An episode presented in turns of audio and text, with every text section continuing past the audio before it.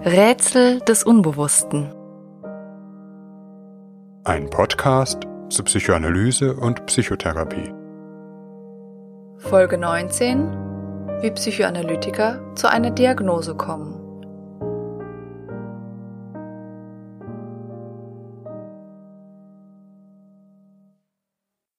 Mittelgradige depressive Episode F32.1 Autonomie-Abhängigkeitskonflikt mit Selbstwertproblematik und Identitätsunsicherheit bei bestehender narzisstischer und zwanghafter Abwehr.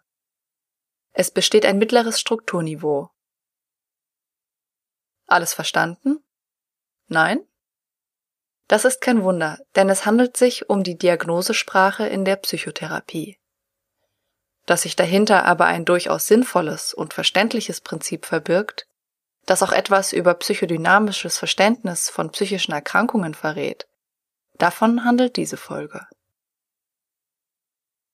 Zu den wesentlichen Aufgaben im ärztlichen Beruf zählt, Diagnosen zu stellen. Wenn ein Patient beispielsweise über Kopfschmerzen klagt, muss ein Arzt, bevor er überhaupt irgendetwas tun kann, zunächst einmal herausfinden, was die Ursache des Leidens ist. Wie macht er das? Der Begriff Diagnose kommt aus dem Altgriechischen und bedeutet Unterscheidung, Entscheidung. Das heißt, ein Arzt sammelt zunächst also Befunde, lässt sich mögliche weitere Symptome des Patienten schildern, untersucht den Patienten körperlich oder nimmt Blut ab und so weiter. Nach und nach kann er entscheiden, das heißt bestimmte Symptome bestimmten Bereichen zuordnen und auf diese Weise kommt er im besten Falle am Ende zu dem Schluss, es liegt an einer Fehlhaltung des Rückens oder es liegt an einer Fehlsichtigkeit der Augen oder gar etwa es liegt an einem Tumor. Die richtige Diagnose zu stellen ist deshalb so zentral, weil ein Arzt im Grunde erst mit der richtigen Diagnose dem Patienten überhaupt adäquat und vor allem nachhaltig helfen kann. Wenn er nicht weiß, was der Patient hat, kann er ihn auch nicht entsprechend behandeln.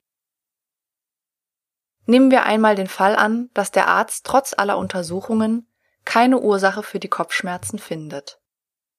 In diesem Fall ist es durchaus möglich, dass der Arzt sagt, es muss wohl psychosomatisch sein und den Patienten weiter zu einem Psychotherapeuten schickt. Im Übrigen kommt das gar nicht so selten vor. Studien gehen von einem überraschend hohen Anteil psychisch mitbedingter Symptome von Patienten in Hausarztpraxen aus.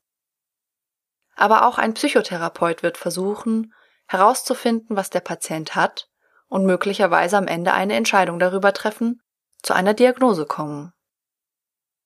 Doch wie ist das im Bereich des Seelischen? Wie kommt man da zu einer Diagnose? Auch wenn es den Psychologen von einigen unterstellt wird, ein Therapeut verfügt leider nicht über den vielbeschworenen Röntgenblick, mit dem er seinem Gegenüber ins Gehirn schauen oder ein gebrochenes Herz sofort erkennen könnte. Die Diagnostik von psychischen Erkrankungen in der Psychoanalyse beruht dabei auf mehreren Bausteinen, wobei es hier unterschiedliche Diagnosesysteme gibt. Wir wollen uns heute auf zwei Elemente einer psychodynamischen Diagnose beschränken. Allen Therapieformen gemein ist zunächst die sogenannte deskriptive Diagnose. Deskriptiv heißt beschreibend. Das heißt, die Diagnose richtet sich zunächst einmal vorwiegend an der äußeren Symptomatik des Patienten, wie er sie dem Therapeuten schildert.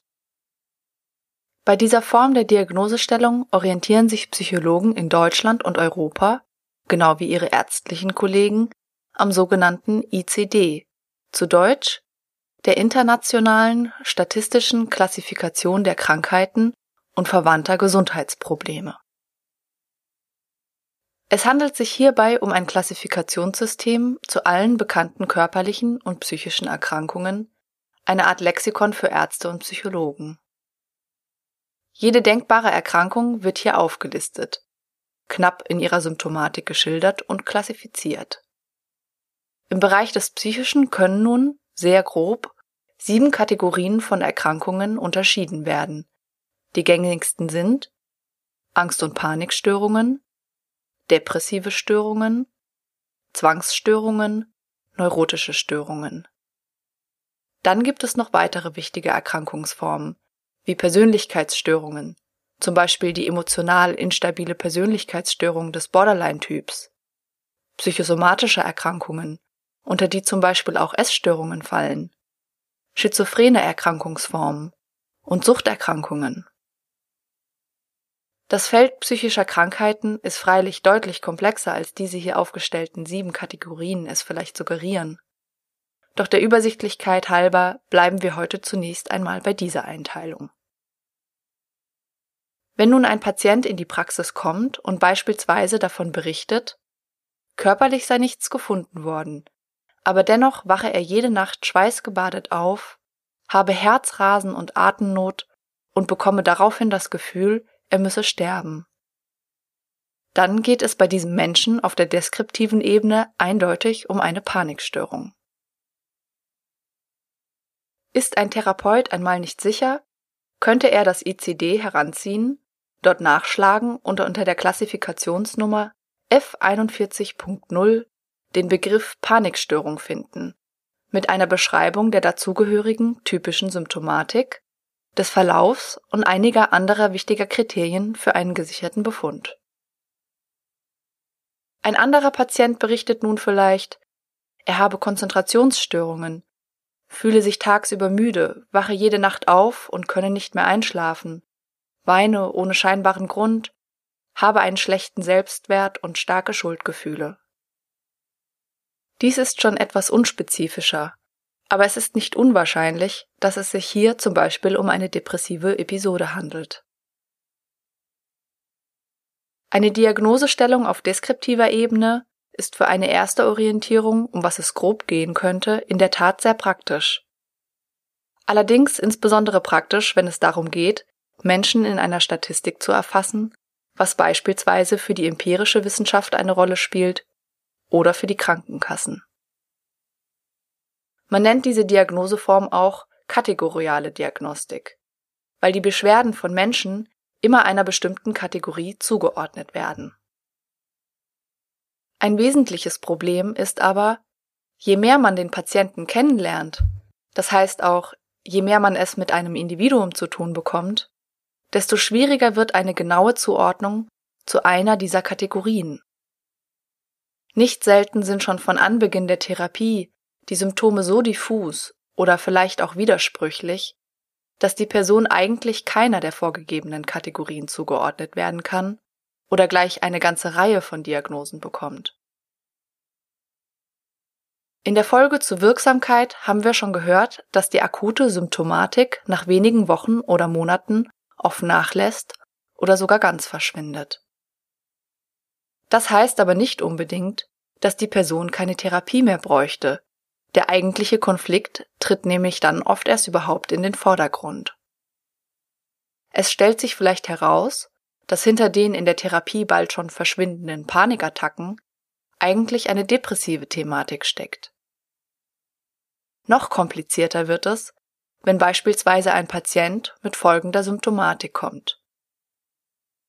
Der Patient fühle sich vollkommen verloren und orientierungslos, nicht nur im persönlichen, auch im beruflichen Bereich wisse er nicht, was er wolle. Er habe das Gefühl, keinen Boden mehr unter die Füße zu bekommen.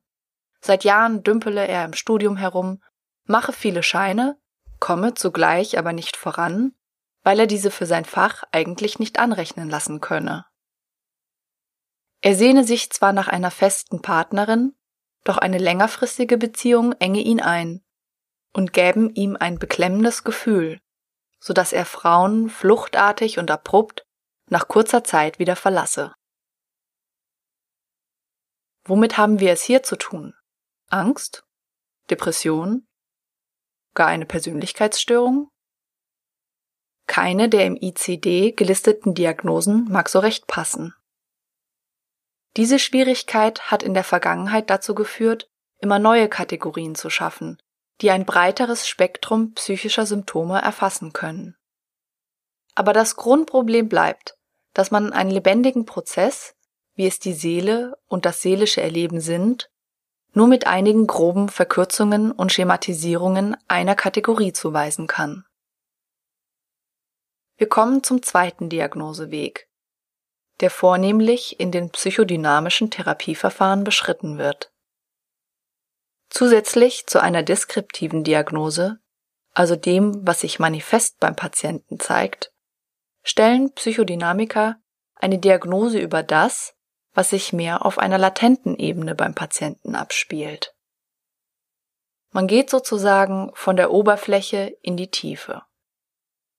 Man spricht oft auch von dimensionaler Diagnostik, da es hier nicht allein darum geht zu erfassen, welche Symptome und Probleme geschildert werden, sondern auch auf welcher psychischen Ebene diese angesiedelt sind.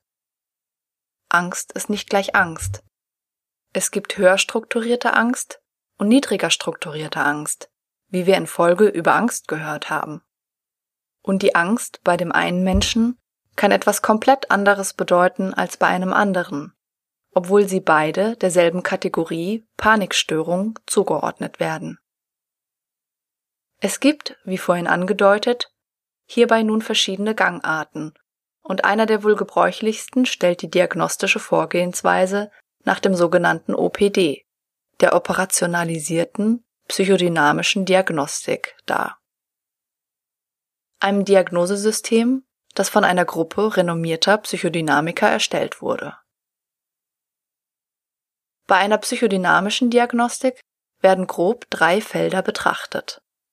Erstens die Konflikte.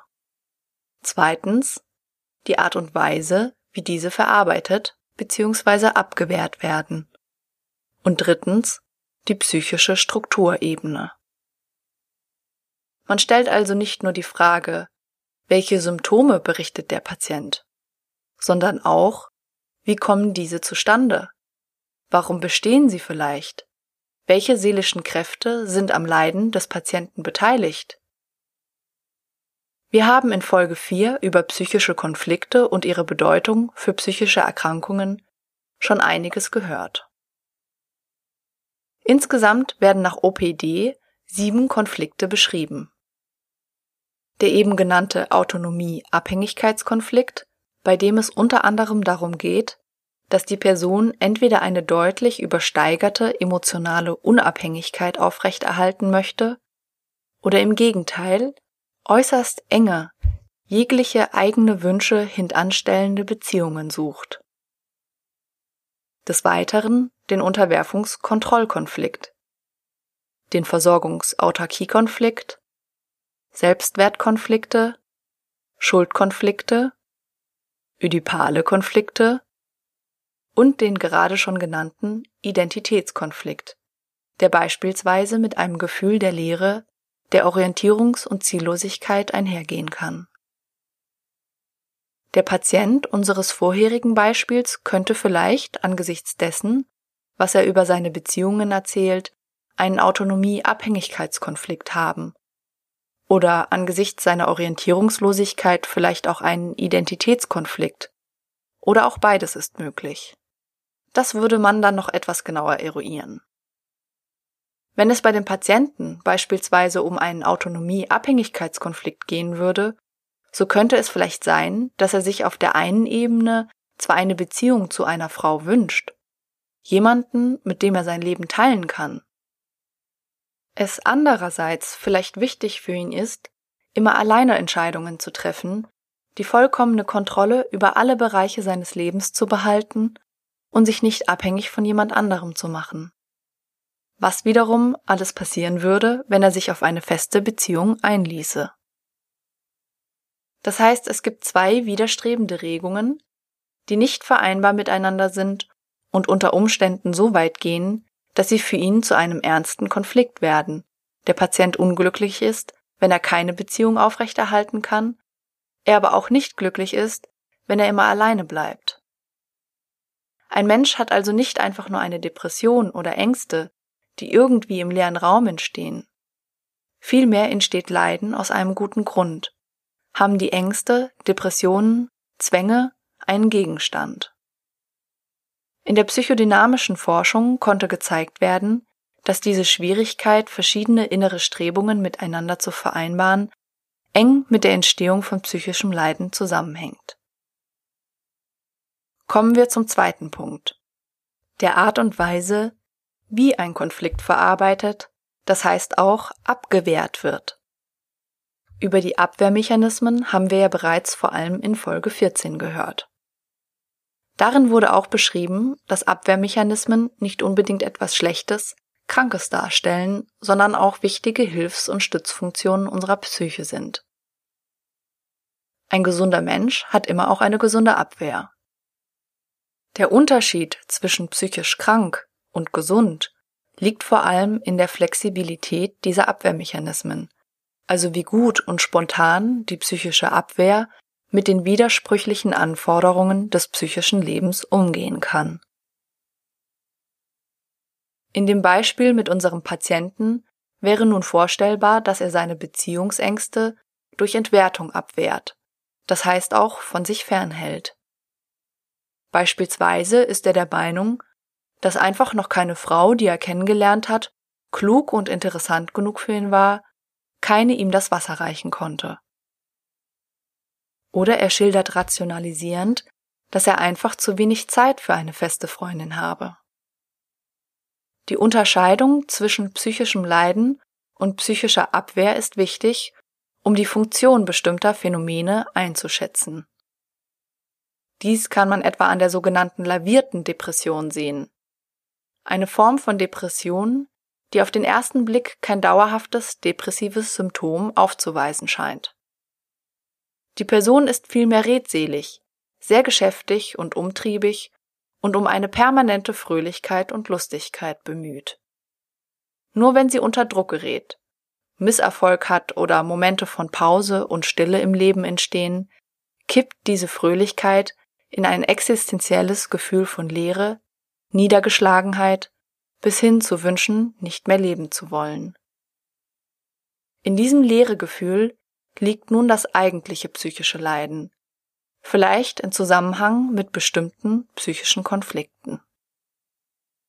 Die Umtriebigkeit und bemühte Lustigkeit hingegen sind ein Versuch, dieses leere Gefühl abzuwehren, es nicht fühlen zu müssen, wie ein Hubschrauber, der seine Rotoren immer hochgedreht hat, damit er nicht abstürzt. Man spricht in diesem Fall auch von einer hypomanen Abwehr. Charakteristisch ist auch, dass diese Form von Umtriebigkeit trotz hohen Aufwandes nicht wirklich produktiv ist und den Menschen in seinen Tätigkeiten nicht weiterbringt. Der dritte Punkt, die psychische Strukturebene, ist meines Erachtens von zentraler Bedeutung. Die psychische Struktur beschreibt, knapp gesagt, die Art und Weise, in der eine Person sich selbst und ihre nahen Mitmenschen auf einer psychischen Ebene versteht, organisiert und reguliert. Als Wegbereiter einer strukturellen Diagnostik ist hier allen voran der Psychoanalytiker Otto Kernberg zu nennen, insbesondere seine interessanten Ansätze zur Borderline-Organisation, auf die wir in einer anderen Folge noch genauer zu sprechen kommen werden. Bildlich können wir uns die psychische Struktur wie eine Art Netz vorstellen, das sich um unsere Seele legt und sie schützt. Im besten Falle ist es dicht verwoben, aber dennoch elastisch und filtert alle äußeren Einflüsse wie inneren Erlebnisse und hilft somit, bestimmte Ereignisse besser zu verarbeiten. Dieses Netz wird durch bestimmte Vorgänge und Erfahrungen geknüpft. Eine gut funktionierende Mentalisierungsfähigkeit ist ein wichtiger Faktor in einer gut funktionierenden psychischen Struktur. Mentalisierung beschreibt dabei die Fähigkeit, Dinge und Geschehnisse durch Nachdenken einzuordnen, sie innerlich zu strukturieren, ihnen einen Sinn zu geben und dabei das eigene Erleben und Handeln anhand eines kohärenten Gedankens auszurichten. Kohärent heißt auch in Verbindung mit den eigenen Empfindungen, nicht aufgrund eines logischen Schlusses. Diese Fähigkeit ist wie ein Puffer gegen psychische Belastungen.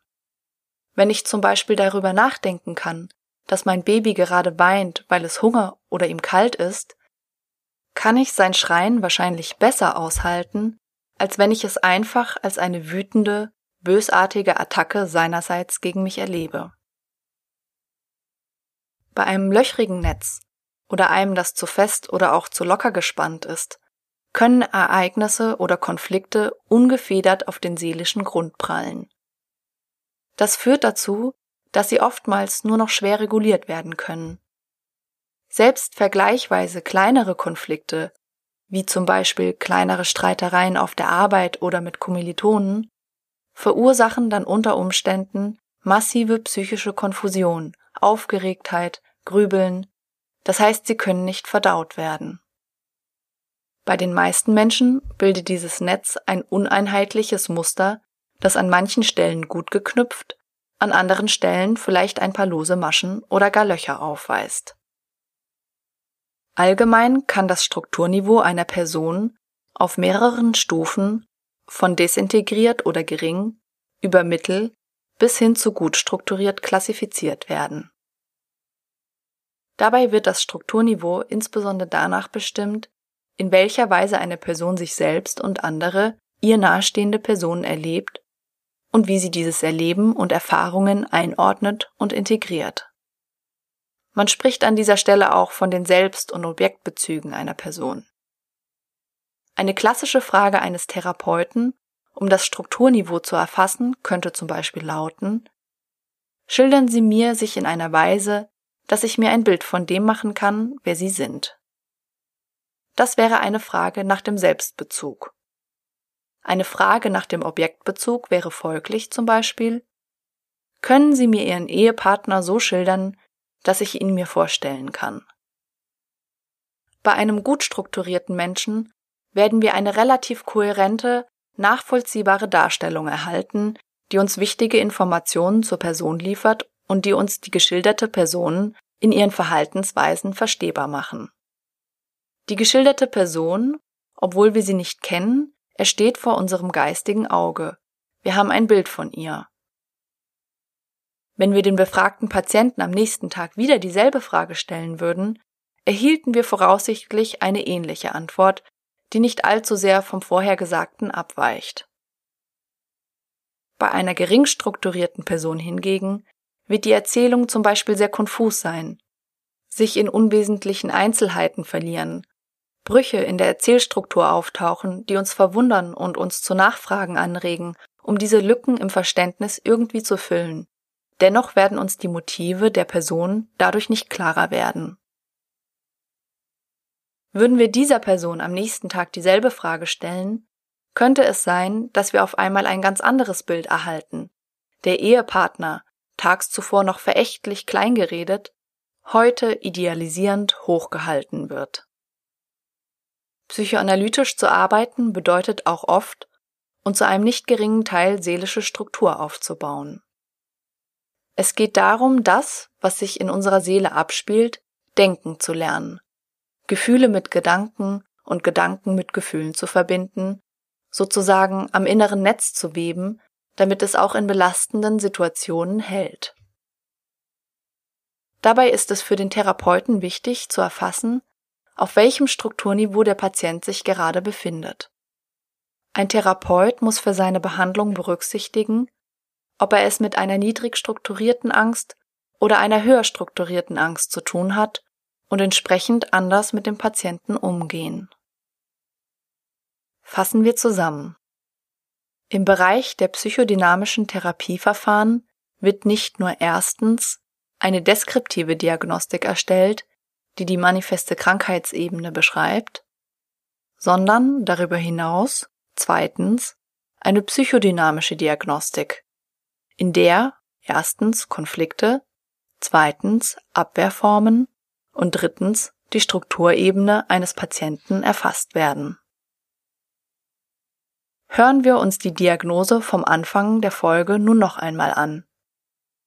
Mittelgradige depressive Episode F32.1 Das ist die deskriptive Diagnose, hier nach ICD samt Buchstaben-Ziffernfolge, unter der sie zu finden ist.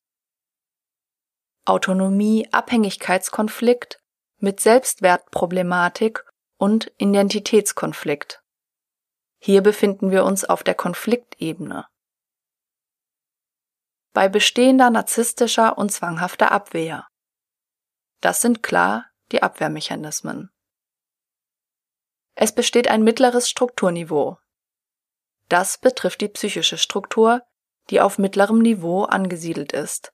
Das heißt zwar nicht desolat, aber es sind doch auch einige lose Maschen und Löcher im psychischen Netz zu finden. Ich hoffe, die Diagnosesprache in den psychodynamischen Verfahren ist etwas verständlicher geworden. Eins noch zum Schluss. Diagnostik mag wichtig sein, doch am Ende sind es immer Menschen, die wir behandeln, nicht eine Störung.